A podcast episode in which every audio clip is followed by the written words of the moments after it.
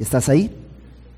Pues vamos a, vamos a comenzar eh, nuestro tiempo en la palabra, eh, orando, pidiéndole al Señor que sea Él quien nos enseñe.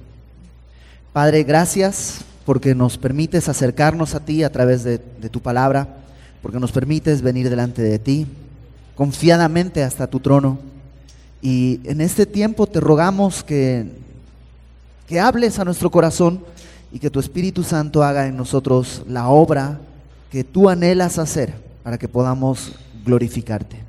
En el nombre de Jesús, Señor. Amén. Hechos capítulo 20, estamos ahí. La semana pasada el pastor Raúl, eh, digamos que se salió un poquito, pero no, muy no, no, no mucho, porque estuvieron viendo una carta que el Señor Jesús le escribe a la iglesia que está en Éfeso. La semana pasada, si tú recuerdas, vieron en Apocalipsis capítulo 2 con el pastor Raúl una carta que el Señor Jesús le escribe a la iglesia en Éfeso. Y es esa iglesia la que estamos viendo el día de hoy en, en Hechos 20. ¿Recuerdas? Estamos en el tercer viaje misionero del apóstol Pablo y el apóstol Pablo está regresando a Jerusalén y eh, en este regreso él no quiere pasar por Éfeso. Ahora, no es porque desprecie a los efesios, todo lo contrario.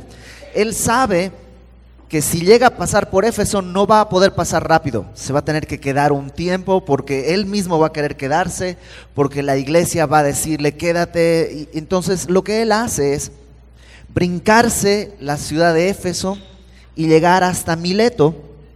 Y en Mileto manda a llamar. Fíjate, es donde vamos a empezar, capítulo 20, versículo 17. El apóstol Pablo, regresando de su tercer viaje misionero, ¿te acuerdas en este tercer viaje misionero? Pablo ha estado em, haciendo una colecta para llevar fondos a Jerusalén, porque en Jerusalén hay un tiempo de gran hambruna y un tiempo difícil. La iglesia de Jerusalén está pasando un momento complicado. Pablo hace este viaje recolectando fondos y de regreso eh, dice verso 17, que llegó a Mileto y enviando pues desde Mileto eh, a Éfeso hizo llamar a los ancianos de la iglesia. No se nos dice exactamente cuántas personas cristianas había en Éfeso, pero es un lugar en el que Pablo había vivido un buen rato, tres años más o menos. Y no solo había vivido un buen rato, sino había habido muchos milagros. ¿Te acuerdas eh, el alboroto que se arma porque Demetrio, uno de los artífices de los artesanos que hacía templecillos, se da cuenta que sus ganancias están cayendo y, y, dice, pues tenemos que hacer algo contra Pablo porque si sigue así, nadie va a comprarnos nuestros ídolos y entonces vamos a tener un problema económico. E, eso quiere decir que el impacto de la predicación del Evangelio había, había sido grande, tanto que había un, movimiento económico incluso eh, como resultado de la predicación del Evangelio.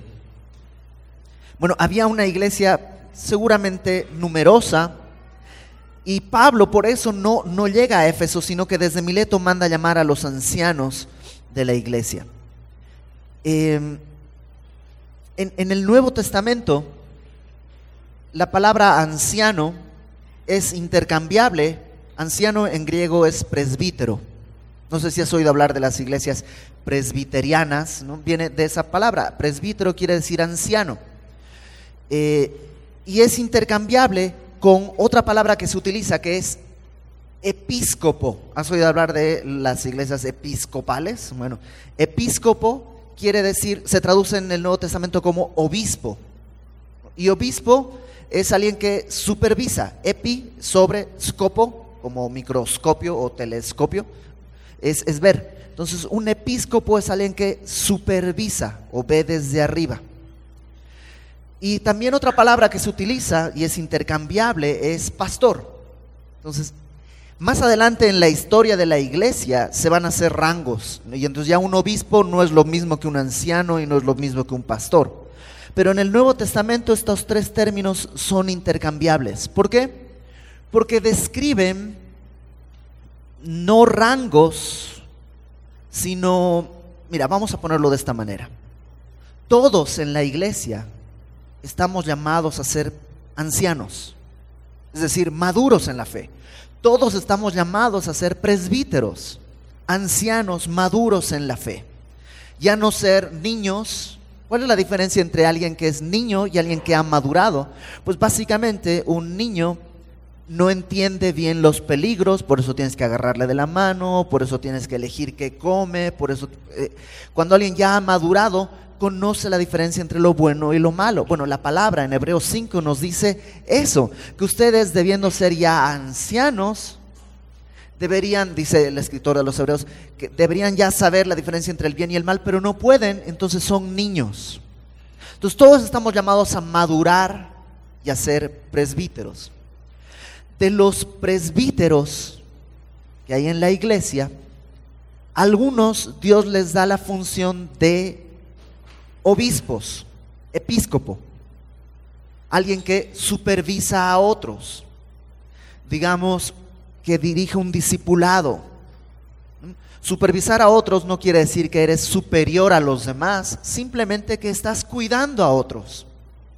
No quiere decir que sabes más necesariamente, sino que Dios te ha puesto en una función, no en una posición, sino en una función para cuidar, supervisar a otros. De todos los ancianos, Dios llama a algunos a obispar, digámoslo así, a supervisar, a cuidar a otros.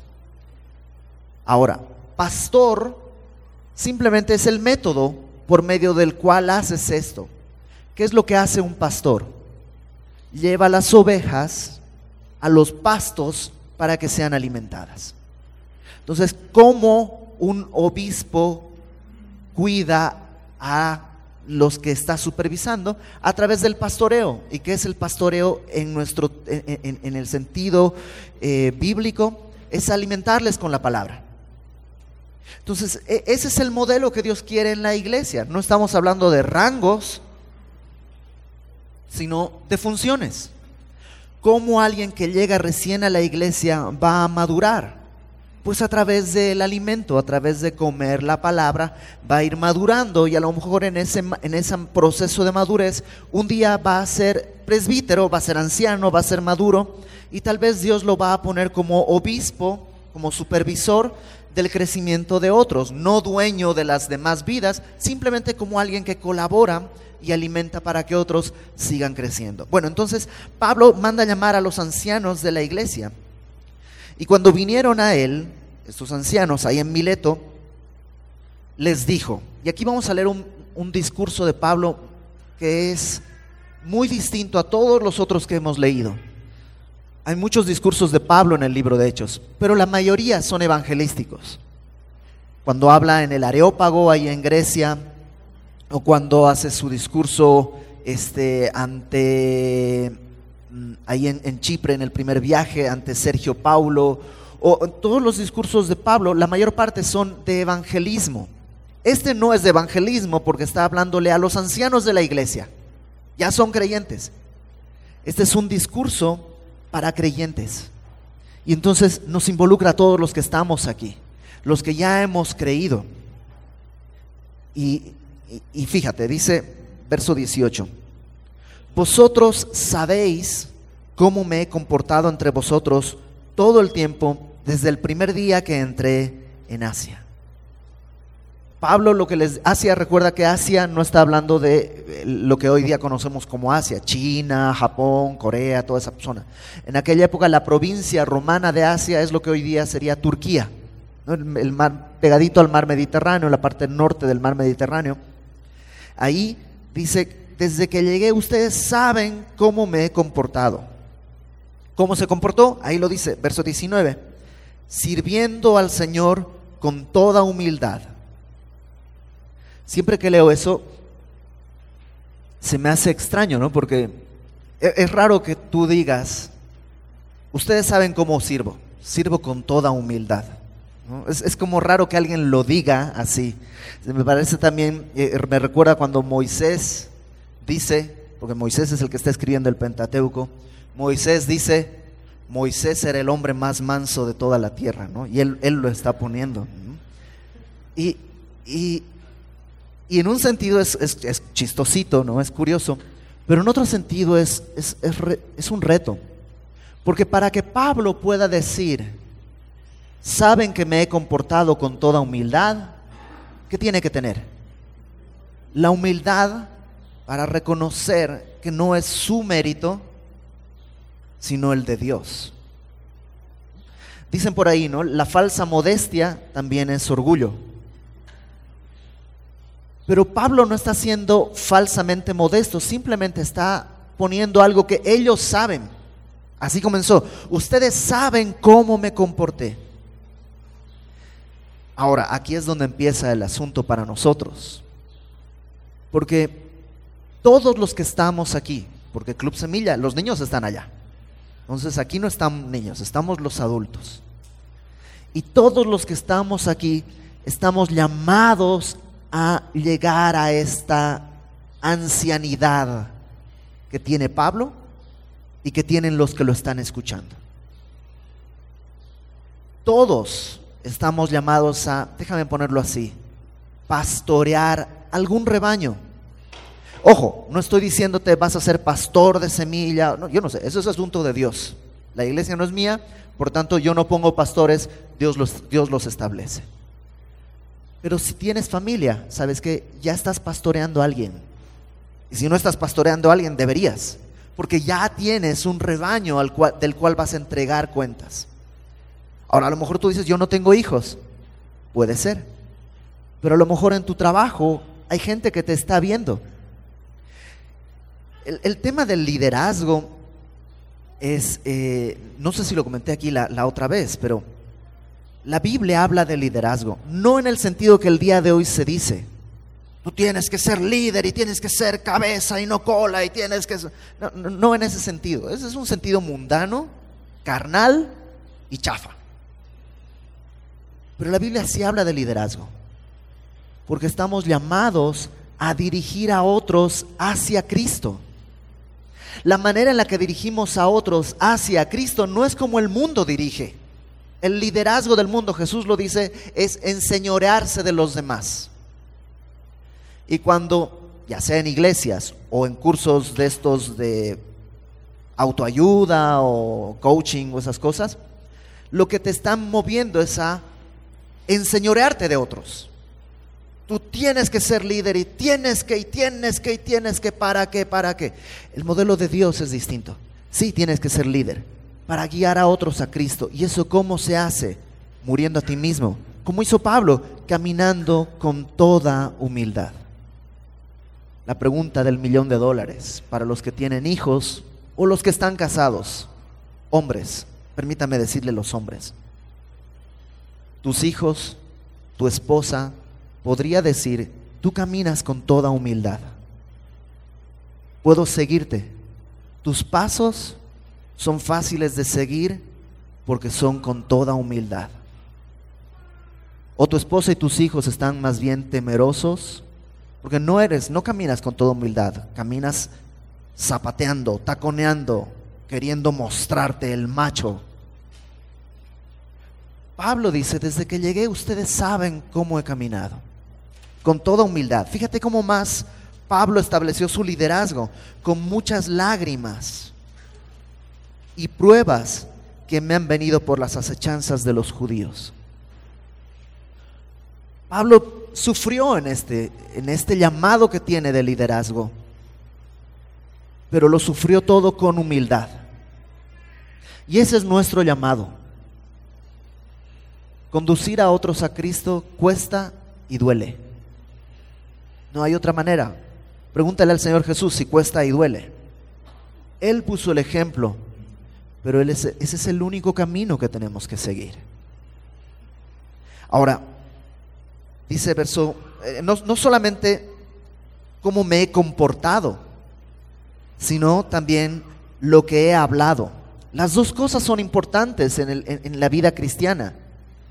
Mi conducta y mi discurso. Hay gente que dice, no, no, no, mira, tú has, no me imites a mí, yo soy un hombre pecador, no me imites a mí. Tú haz lo que digo, pero no me mires a mí. ese no es el modelo bíblico. Entiendo lo que uno dice, porque todos somos pecadores. Pero Pablo en sus cartas lo que dice es lo contrario.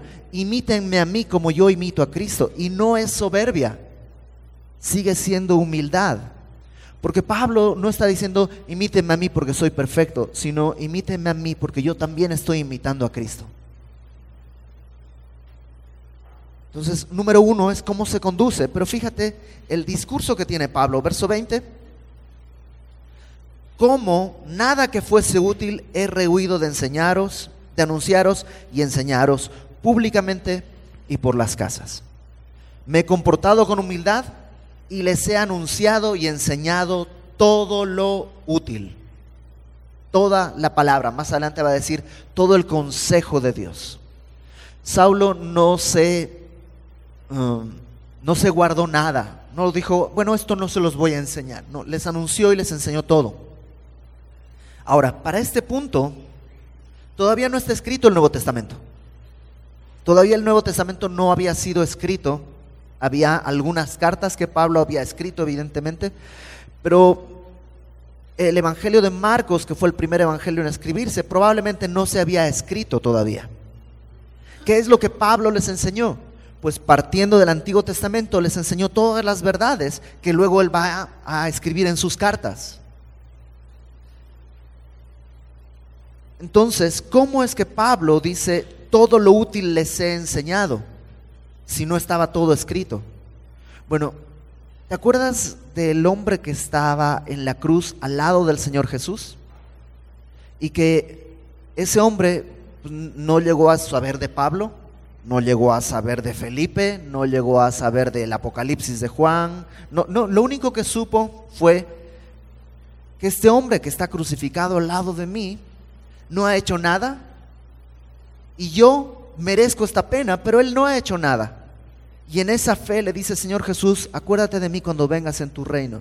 Entonces, todo lo que necesitas saber es esto. Jesús le dice, hoy estarás conmigo en el paraíso. Y es todo lo que necesita saber y unos minutos o un tiempo después muere. Todo el consejo de Dios no quiere decir dominar toda la Biblia, sino estar con el oído atento a lo que Dios quiera decirte. Algunas veces no vas a terminar de entender y estudiar toda la Biblia. A mí me encantaría, pero hay muchos pasajes de la Biblia que tal vez no los voy a poder entender nunca. Aunque viviera 500 años, nunca podría llegar a entenderlos. Entonces no trates de consumir un producto, ah, tengo que entender todo. No, ¿qué es lo que Dios para el día de hoy quiere decirte? Busca al Señor cada día y lo que ese día Dios te dice es todo lo que necesitas saber. Entonces dice Pablo, nada que fuese útil he rehuido de enseñarles públicamente y por las casas. Y aquí quiero decir nada más algo muy entre paréntesis. Cuando dice públicamente y por las casas, está hablando de las dos maneras en las que Pablo predicaba.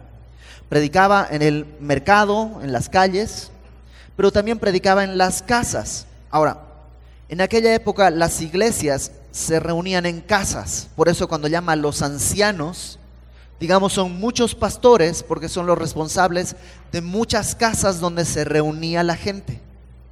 Había muchas casas donde se reunían. Ahora, hay un movimiento el día de hoy, no sé si es actual solamente, desde hace mucho, pero hay, como una ola que dice, tenemos que regresar al a, la iglesia primitiva. Porque la iglesia primitiva se reunía en casas, no en edificios con cientos de personas. Eso no es lo que Dios quiere. Tenemos que volver a la comunidad, a la intimidad de las iglesias, hogar. Bueno, en aquella época se reunían en casas porque no había de otra. No podían comprar edificios, no había lugares donde reunirse. Se reunían en casas porque es lo que había. Cuando se pudieron construir edificios y reunirse en, agrupaciones grandes, lo hicieron.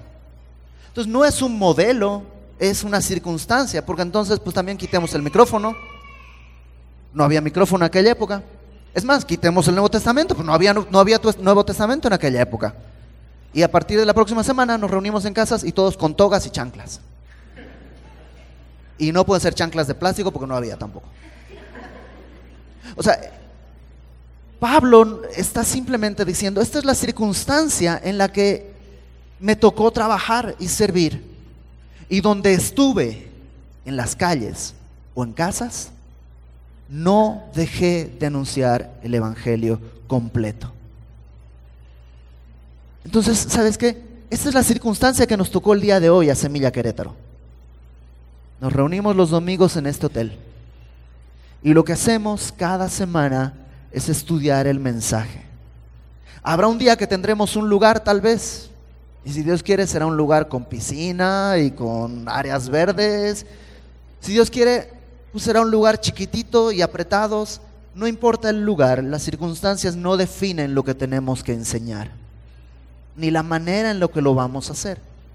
Eso es lo que Dios nos puso el día de hoy y tenemos que ser fieles en eso. Y Pablo dice, mi conducta ha sido así, mi mensaje ha sido fiel. ¿Cómo ven tus hijos tu conducta? ¿Y cómo ven tus hijos tu mensaje? ¿Lo que les enseñas es coherente con la manera en la que vives? Ellos pueden decir, sí, mi papá nos da los discursos morales, pero tienen lógica porque él se conduce de esa misma manera. O te escudas en esa trampa de, hijo, pues sí, yo soy imperfecto, pero esto es lo que tienes que hacer aunque yo no pueda. Pablo tenía la humildad de decir, Dios está haciendo una obra. A lo mejor tú tienes que tener la humildad de decirle, hijo, sí, yo fallé también. No sabes, en serio no sabes la cantidad de veces que yo tengo que pedirle perdón a mis hijos. Incluso a mi hijo, el más chiquitito, que tal vez ni entiende bien por qué le estoy pidiendo perdón, pero cuando peco contra él, tengo que decirle, sabes que esto que hice está mal. Y estoy poniéndote un ejemplo para que no lo sigas. Porque esto, este camino que tomé está mal. Cuando te corrijo tus berrinches con un berrinche mío, está mal. Tienes que, tengo, es decir, no tienes que ser perfecto, pero tienes que ser honesto. Pablo era honesto. Entonces dice públicamente por las casas, testificando a judíos y a gentiles, ambos grupos, los judíos y los gentiles, tenían el mismo mensaje, que era el testimonio acerca del arrepentimiento para con Dios y de la fe en nuestro Señor Jesucristo.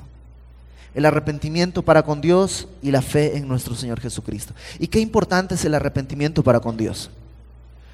Porque a veces nos arrepentimos, pero no para con Dios.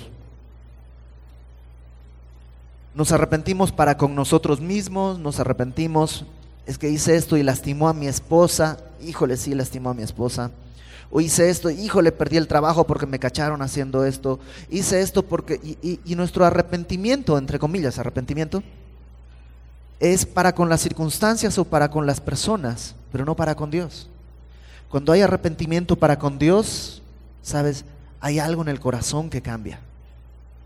Hay algo verdadero, porque sabes que no tiene que ver con que si me cachan o no no tiene que ver con que si se expone o sale a la luz o no, no tiene que ver con que si alguien se entera o no, tiene que ver con que ya me di cuenta que esto es contrario a Dios y me arrepiento para con Dios, de modo que cuando venga la tentación sé que delante de Dios, no delante de nadie más, sino delante de Dios hay un problema. Entonces dice Pablo, he predicado eso, el arrepentimiento para con Dios y la fe en nuestro Señor Jesucristo. Verso 22. Ahora, he aquí, ligado yo en espíritu, voy a Jerusalén sin saber lo que allá me ha de acontecer, salvo que el Espíritu por todas las ciudades me da testimonio diciendo que me esperan prisiones y tribulaciones. Pablo les lanza una bomba atómica a los de Éfeso, y no es la primera de esta porción bueno, no es la última más bien, les dice, voy a Jerusalén ligado en espíritu. Esa frase ligado en espíritu es muy confusa. Todos los comentaristas, los eruditos, los que saben griego y todo, eh, no llegan a una conclusión definitiva, es muy confusa. No se sabe si es que esto ligado en espíritu quiere decir que el Espíritu Santo lo está, digamos, como que lo arrestó y lo está llevando, o él está digamos, en su espíritu conmovido, afligido, y así está yendo a Jerusalén. ¿Por qué? Porque lo único que sabe es que le esperan tribulaciones y prisiones. Voy a Jerusalén y sé que no va a ser bonito.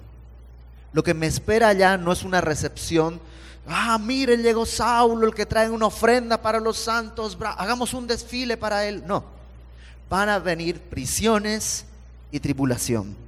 Pero de ninguna, caso, de ninguna cosa hago caso, ni estimo preciosa mi vida para mí mismo, con tal que acabe mi carrera con gozo y el ministerio que recibí del Señor Jesús para dar testimonio del Evangelio de la gracia de Dios. Saulo dice, para mí mi vida no es preciosa. Lo precioso, lo valioso, es terminar la carrera, dice terminarla con gozo, y terminar el ministerio que recibí del Señor Jesús. No que gané, lo recibí del Señor Jesús para dar testimonio del Evangelio acerca de la gracia de Dios. Hmm. Pablo básicamente está diciendo, sé, sé lo que me espera en Jerusalén, pero no importa. Lo que quiero es terminar mi carrera y cumplir con lo que Dios me pide. Mi vida no es valiosa. Lo valiosa es la obra que Dios me pidió hacer. Qué distinto, ¿no? El día de hoy. Porque el día de hoy, lamentablemente, incluso en iglesias, se pone el valor en ti mismo. Y alguna vez lo he dicho, has oído esta frase de, ¿sabes cuánto vales? Vales la sangre de Cristo. No hay nada más falso que eso. Si valieras la sangre de Cristo, entonces el pago que Dios dio por ti fue justo. Pagó lo que valías. La maravilla de la gracia de Dios es que no valiendo eso, Dios lo pagó. O sea, si te vas a comprar un coche del año y te cuesta una la nota, vale su precio. Aunque sea mucho, tú dices, pues, pero valió la pena. El tema es que Cristo nos vio a nosotros que no valemos su sangre, pero es con lo que Él pagó. Después de ver eso, ¿qué es lo valioso? ¿Mi vida o la obra que Él está haciendo? ¿Dónde tiene que estar el enfoque? Y esto no es tampoco para azotarme. Recuerda, falsa modestia también es orgullo. Es para poder levantarme y caminar hacia donde Dios quiere. Porque si mi vida no tiene valor, pero Él pagó un altísimo precio por mí, es para que Él haga una obra en mí y Él sea glorificado en mis pasos. Y pueda decir, yo no soy digno de ningún elogio, pero Dios ha hecho una obra. Y por eso mi conducta y mi discurso son coherentes. Pablo está diciendo, tengo que acabar mi carrera, y eso también es importante. Cada uno tiene una carrera que acabar. Pero yo no puedo acabar tu carrera y tú no puedes acabar mi carrera. Cada uno tiene una carrera que correr. ¿Te has fijado cómo en, en, las carreras, en, los Juegos Olímpicos o cuestiones de atletismo, cuando la carrera es de 200 metros más o menos, se ponen en distintos puntos de salida los corredores, porque es, aunque son dos, los, es la misma distancia, pero si todo pones eh, todos al mismo lugar, el que corre en el carril exterior, pues tiene más distancia que recorrer. Por eso se van poniendo así. Y Dios así ha hecho. Algunos dirán, uh, es que yo, yo batallo desde niño, yo recibí el Evangelio desde niño, entonces mi carrera es larguísima. Aquel otro no, vivió en su carne toda su vida y recibió a Cristo a los 50 años, entonces ya no más le queda tramito para recorrer. Eso es lo que tú y yo vemos con nuestros ojos carnales, pero Dios estableció la misma distancia para cada quien y cada quien tiene que tener un, un esfuerzo igual y una carrera delante de sí. Y siempre parece que el de lado tiene la ventaja. El que está en el carril exterior dice, pues es que a mí me toca la curva más larga. En cambio, el que está en el carril interior dice, yo estoy muy atrás, el otro está bien adelante. Pero eso es solo perspectiva humana. Y es desconfiar de la gracia y la justicia de Dios. Tú tienes una carrera que Dios estableció. Y si tú estás corriendo y estás viendo quién viene atrás, te vas a salir de tu carril y eso es quedar descalificado. Permanece en la línea, permanece en el rumbo, corre tu carrera, corre tu carrera. Dios es fiel. Termina tu carrera con gozo. Pablo dice, verso 25, y ahora, he aquí, yo sé que ninguno de todos vosotros, entre quienes he pasado predicando el reino de Dios, verá más mi rostro. Segunda bomba atómica. Es gente que amaba y les dice, ninguno de ustedes me volverá a ver nunca más. Pablo solo sabe, no sé lo que me va a pasar, pero sé que me esperan prisiones y tribulaciones y que no me van a volver a ver. ¿Te imaginas eso? Es Pablo, ¿imaginas no poder volver a ver a Pablo? El día de hoy por lo menos dirías, pero me vas a llamar, mandas un correo o algo así, pero en aquella época está diciendo, no me van a volver a ver nunca más.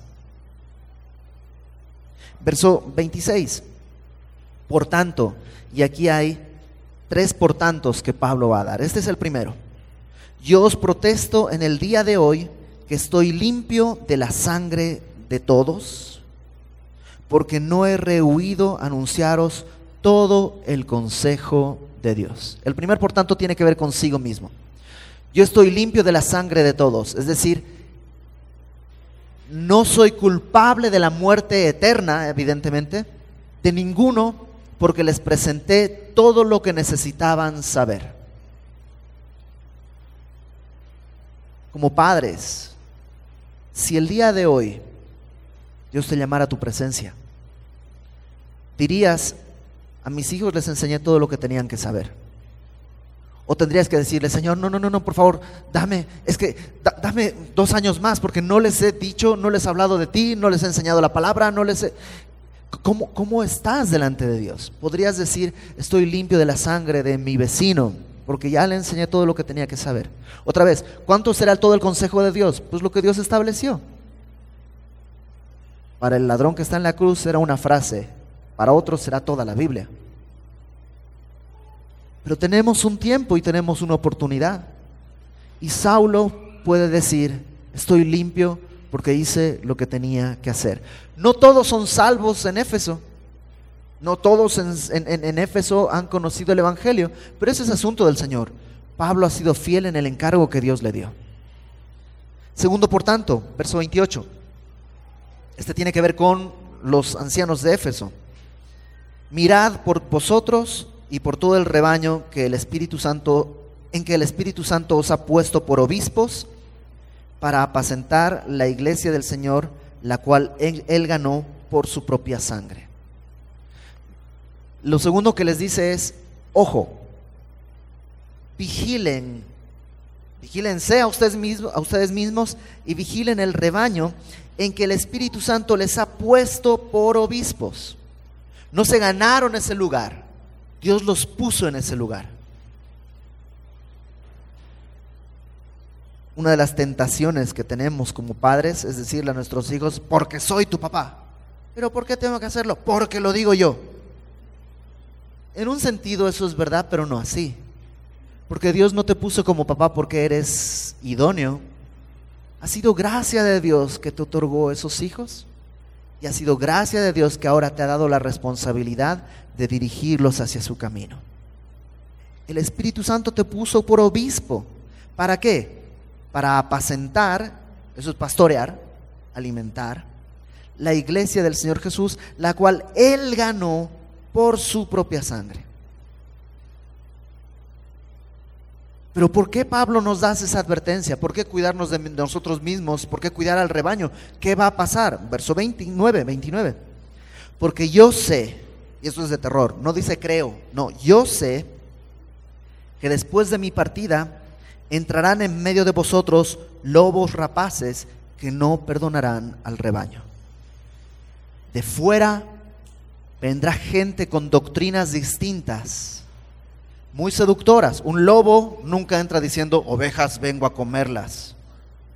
A la iglesia el lobo entra con doctrinas muy sutiles, muy aparentemente piadosas, aparentemente inofensivas. Van a entrar lobos rapaces no van a perdonar al rebaño. Por eso dice, cuídenlos. Pero verso 30 es peor todavía. Dice, de vosotros mismos se levantarán hombres que hablen cosas perversas para, para arrastrar tras sí a los discípulos. ¿Te imaginas a los ancianos de Éfeso, los pastores ahí? Y Pablo les dice, van a entrar algunos hombres a querer robar el rebaño y a querer matar el rebaño. Pero no solo eso, entre ustedes, de entre ustedes, se levantarán algunos para llevar tras sí a los discípulos. Imaginas la cara de los ancianos ahí, pero, pero ¿quién? Jorge, Arturo, Raúl, Fernando, ¿quién de ellos va a ser el, que... No, no lo sabe Pablo, no lo saben ellos. Pero eso nos muestra que entre los ancianos de la iglesia había gente que quería protagonismo, liderazgo del otro, del mundo. Quería llevar gente tras sí. Y sabes, todos podemos caer en eso. La iglesia nunca debe tratarse de una persona. Debe tratarse solamente de Cristo. La iglesia no puede sostenerse en la personalidad del pastor. Si no vengo yo, se cae la iglesia. Híjole, entonces mejor que se caiga de una vez. Porque no puede tratarse de una persona. La iglesia se tiene que tratar de Cristo y del mensaje del Evangelio. Ahora, en casa, mi esposa y mis hijos no, no deben tener temor de mí, sino temor de Dios. El temor de mí, el temor del hombre, produce lazo. El temor de Dios produce sabiduría.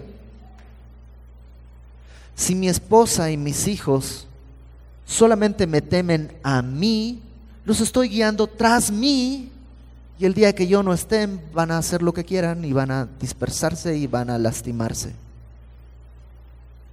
Como hombre en casa, ¿estás dirigiendo todo hacia Cristo o estás llevando toda la atención hacia ti mismo? ¿De qué se trata en tu casa todo? ¿De lo que te gusta? Tu comida, tu bebida, tus programas de televisión, tus pasatiempos. ¿O se trata de Cristo? Pablo dice, entre ustedes que son el día de hoy ancianos de la iglesia, va a haber gente que está, o sea, hay gente que está cultivando eso, no se nota todavía, pero ahí está y va a salir y van a llevar tras sí. un lobo rapaz y un obispo rapaz es más o menos lo mismo. Entonces Pablo les dice, tengan cuidado. Y el tercer, por tanto, es verso 31. Por tanto, por eso, velad. O sea, tengan cuidado, manténganse alerta, acordándoos que por tres años de noche y de día no he cesado de amonestar con lágrimas a cada uno. Acuérdense mi comportamiento. Les he amonestado, les he exhortado cada día con lágrimas, con dolor. He puesto, el pastor Jaime Foot dice siempre, he puesto piel en la cancha. ¿A qué se refiere? Pues es distinto gritarle desde la tribuna, pues corre a, los jugadores de fútbol, ¿no? Ah, pues corre, no te mueves, corre, patea, ponte. A ver, métete a la cancha. A ver, es distinto. Sí, o sea, los toros se ven bien lindos desde la barrera. Pablo dice, me han visto a mí. He puesto un ejemplo. Acuérdense cómo se exhorta, cómo se vive y cómo duele. Me han visto llorar. Verso 32, como conclusión, porque uno diría, ¿sabes qué? Entonces Pablo, no te vayas. O sea, si ese es el destino, si van a venir lobos rapaces y entre nosotros nos vamos a, a levantar traidores, pues mejor no te vayas. Pero Pablo les da algo mejor. Ahora, como en conclusión, hermanos, os encomiendo a Dios y a la palabra de su gracia que tiene poder para sobreedificaros y daros herencia con todos los santificados. ¿Sabes qué es mejor que Pablo? Dios y la palabra de su gracia. No hay nada mejor que eso. Yo sé que aquí en Semilla Querétaro nos encantaría tener una reunión de miércoles y reunión de discipulados los martes y reunión de jóvenes los jueves y reunión de no sé qué los viernes y los sábados pues reunión de pizza o hamburguesas y los domingos en la... Y quisiéramos tener muchas cosas y son buenas, pero ninguna de esas va a lograr lo que tiene que lograrse, que es que dependamos de Dios y de la palabra de su gracia. Y Dios está donde estemos. Estás en tu casa solito, ahí está el Señor. Y si tienes Biblia, ahí está la palabra de su gracia, que es... La pizza no sobreedifica, sobreengorda. Ninguna actividad, ningún método sustituye el tiempo de comunión con el Señor individual. Yo doy clases en el Instituto Bíblico, dirijo el Instituto Bíblico de Semilla. Y es curioso porque no es una persona, muchos que terminan el instituto después de dos años, dos años que están cuatro horas cada día en clase, haciendo, y las horas que les restan son para hacer tareas y trabajos y lecturas. Terminan los dos años del instituto y muchos vienen y me dicen, y ahora, ver ¿qué hacemos? Estamos acostumbrados a este ritmo, necesito más clases, necesito que nos reunamos, podemos tener un estudio bíblico. Y le digo, órale, si después de dos años tienes todavía esa necesidad, no sirvió de nada, porque se supone que en dos años tendrías que haber aprendido a depender de Cristo. No de nadie, de Cristo. Ahí tiene que estar toda nuestra necesidad, todo nuestro anhelo, todo nuestro, nuestro deseo tiene que ser Cristo y su palabra. Las iglesias traicionan, se dividen, se corrompen, incluso la de Éfeso. Cristo es fiel eternamente. Su palabra permanece para siempre. Ahí tiene que estar nuestro corazón y nuestro anhelo.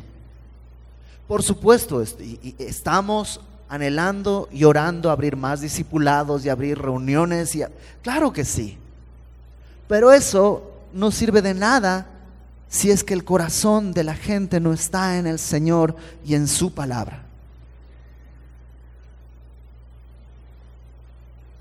Y si para esta iglesia Pablo no era necesario, para esta iglesia nadie es necesario. Cristo y su palabra. Entonces dice Pablo, los encomiendo a Dios y a la palabra de su gracia, que tiene poder para sobreedificaros y daros herencia con todos los santificados. Verso 33. Ni plata, ni oro, ni vestido de nadie he codiciado. Me encanta. Pablo dice, yo no he estado con ustedes por interés.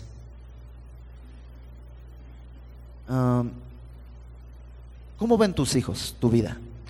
¿Te ven que codicias oro, plata o vestidos? ¿Te ven que lo que te mueve y te conmueve y te desvive son las posesiones materiales? Porque ellos se dan cuenta.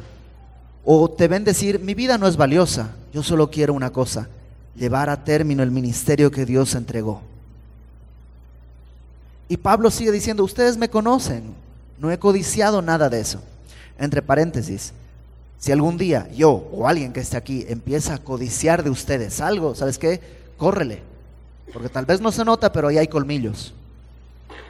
Tal vez no se nota, pero va a empezar a bullar.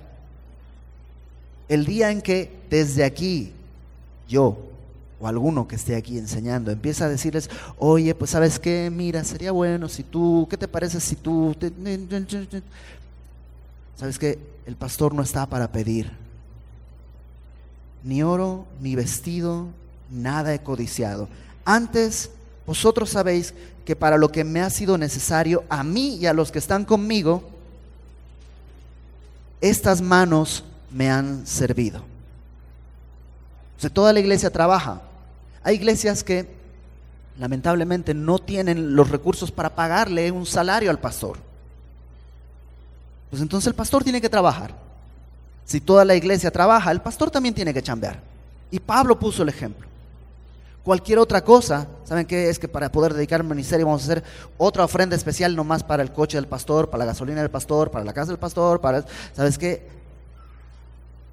Ya, está, ya sale la cola, ya salen las orejas, ya, ya no más falta que empiece a aullar. Pablo dice, verso 35, ese no es mi ejemplo, dice Pablo, ese no es mi modelo, no es el modelo de Pablo. Esto en todo os he enseñado, y la palabra enseñar ahí es exhibir, se los mostré, ¿qué cosa?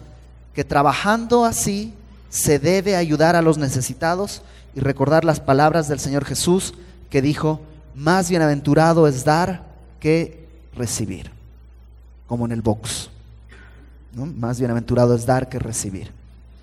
Y ese modelo es de Jesús. Jesús vino a dar, no vino a tomar, no vino a codiciar. Pablo dice, esto no me lo inventé yo. Este modelo lo vi del Señor Jesús. Ahora, si tienes de estas Biblias que tienen letritas en rojo, más bienaventurado es dar que recibir, está en rojo, ¿no? Porque son palabras del Señor Jesús. Pero eso no está escrito en ninguno de los evangelios. Entonces, ¿de dónde lo sacó Pablo? Bueno, Juan en el capítulo 20 y en el capítulo 21 dice que si se escribieran todas las cosas que hizo Jesús, no alcanzarían los libros de todo el mundo. Entonces, esto a lo mejor se lo dijo Juan el apóstol o Pedro o alguno de los otros apóstoles, o a lo mejor Jesús mismo se lo dijo a Pablo, pero está aquí en la palabra que Jesús establece esto. Es más bienaventurado dar que recibir. Ojo, es bienaventurado recibir. Bienaventurado quiere decir feliz. la verdad es ser, es bonito recibir algo. Pero dice que es más bienaventurado dar. Más bienaventurado dar. Llegar a tu casa, quitarte los zapatos, sentarte y que te traigan todo, es bonito. Pero es más bienaventurado, es más dichoso llegar a tu casa, ponerte el delantal, y servir a tu familia. Es más bienaventurado dar que recibir. Verso 36. Cuando hubo dicho estas cosas, se puso de rodillas y oró con todos ellos. Entonces hubo gran llanto de todos y echándose al cuello de Pablo, le besaban, doliéndose en gran manera por la palabra que dijo, que no verían más su rostro y le acompañaron al barco. Pablo está camino a Jerusalén y este encuentro con Éfeso va a empezar a desatar un gran, con los pastores de Éfeso, un gran debate en los capítulos que vienen. El gran debate es si Pablo está yendo dirigido por el Espíritu Santo porque Dios quiere que vaya a Jerusalén a pesar de las pruebas, o Dios le está diciendo a Pablo, no vayas a Jerusalén y le está advirtiendo, no vayas, no vayas, pero Pablo de necio quiere ir. ¿Cuál será la verdad? Bueno, la próxima semana lo comenzaremos a, a ver. Nada más para terminar. Eh, todos estamos llamados a ser ancianos y todos estamos llamados a conducirnos como se condujo Pablo. Y que los que están detrás de nosotros, si eres hombre, tu esposa, tus hijos, tienen que saber cuál es tu comportamiento. De hecho, ya lo saben, pero deberían saber que tu comportamiento es como el que Dios ha establecido. Que caminas eh, en humildad en verdad, que lo que consideras valioso para ti no es tu vida, sino el ministerio que Dios ha puesto en tus manos. Si eres padre de familia, tu ministerio en primer lugar es tu esposa, luego tus hijos. Y ellos tienen que llegar a Cristo a través de un ejemplo que tú estás poniendo. ¿Sabes qué? Ten cuidado de ti mismo. Tú puedes ser un lobo. O sea, todos los días con la palabra tienes que limarte los colmillos. Todos los días, por decirlo así, tienes que lanzarte una bala de plata al corazón para que se muera el lobo y permanezca el Hijo de Dios. Todos los días en nosotros está la capacidad de destruir nuestro matrimonio, de destruir todo lo que tenemos al lado. Necesitamos la gracia de Dios. Pero alguien dirá, híjole, pero yo no soy capaz de, híjole, yo no puedo. Exacto, nadie puede. Por eso nos encomendamos a Dios y a la palabra de su gracia. ¿Sabes qué quiere decir encomendar? Literalmente quiere decir poner al lado. Así, está a tu lado. Dios y la palabra de tu gracia, de su gracia. Todos los días, encomiéndate tú a Dios y a la palabra de su gracia. Ponlo a tu lado, que sea tu amiga la palabra, que sea tu amigo el Señor constantemente. Y a tus hijos encomiéndales. Ponlos al lado de la palabra, ponlos al lado de Dios. Y que tu familia, que los que te rodean, sepan que no es tu modelo, que este es el modelo que has aprendido de Cristo. Porque la gloria siempre es del Señor. Ninguno de nosotros es suficiente. Sin la gracia de Dios vamos a destruir todo lo que está en nuestras manos. Somos como el rey Midas, pero al revés. El rey Midas todo lo que tocaba lo volvía en oro. Nuestra naturaleza es que todo lo que tocamos lo destruimos. Pero Dios en su misericordia ha prometido que la obra que Él empezó, Él la va a llevar a término, por gracia suya, no por mérito nuestro. Entonces vamos a orar. Señor, gracias porque sabemos que eres tú quien tiene que hacer la obra. Nos declaramos incompetentes en el ministerio que tú nos has llamado. Nos declaramos, Señor, necesitados de tu misericordia. Confesamos nuestras debilidades, nuestros pecados, nuestros problemas delante de ti. Y clamamos porque tu Espíritu Santo venga sobre nosotros para poder llevar a cabo, a término, la obra que tú has prometido hacer.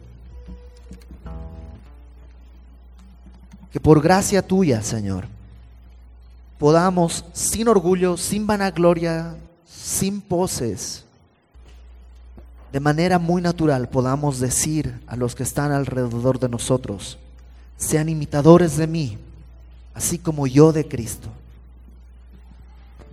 Que tu nombre sea exaltado por nuestra conducta y por nuestro discurso. Capacítanos exhórtanos, levántanos para tu gloria, Padre. Te lo pedimos confiadamente porque sabemos que es tu voluntad y tú has dicho que cuando pedimos conforme a tu voluntad podemos tener aquello que tú has prometido. A ti toda la gloria, Padre. En el nombre de Jesús, nuestro Señor. Amén.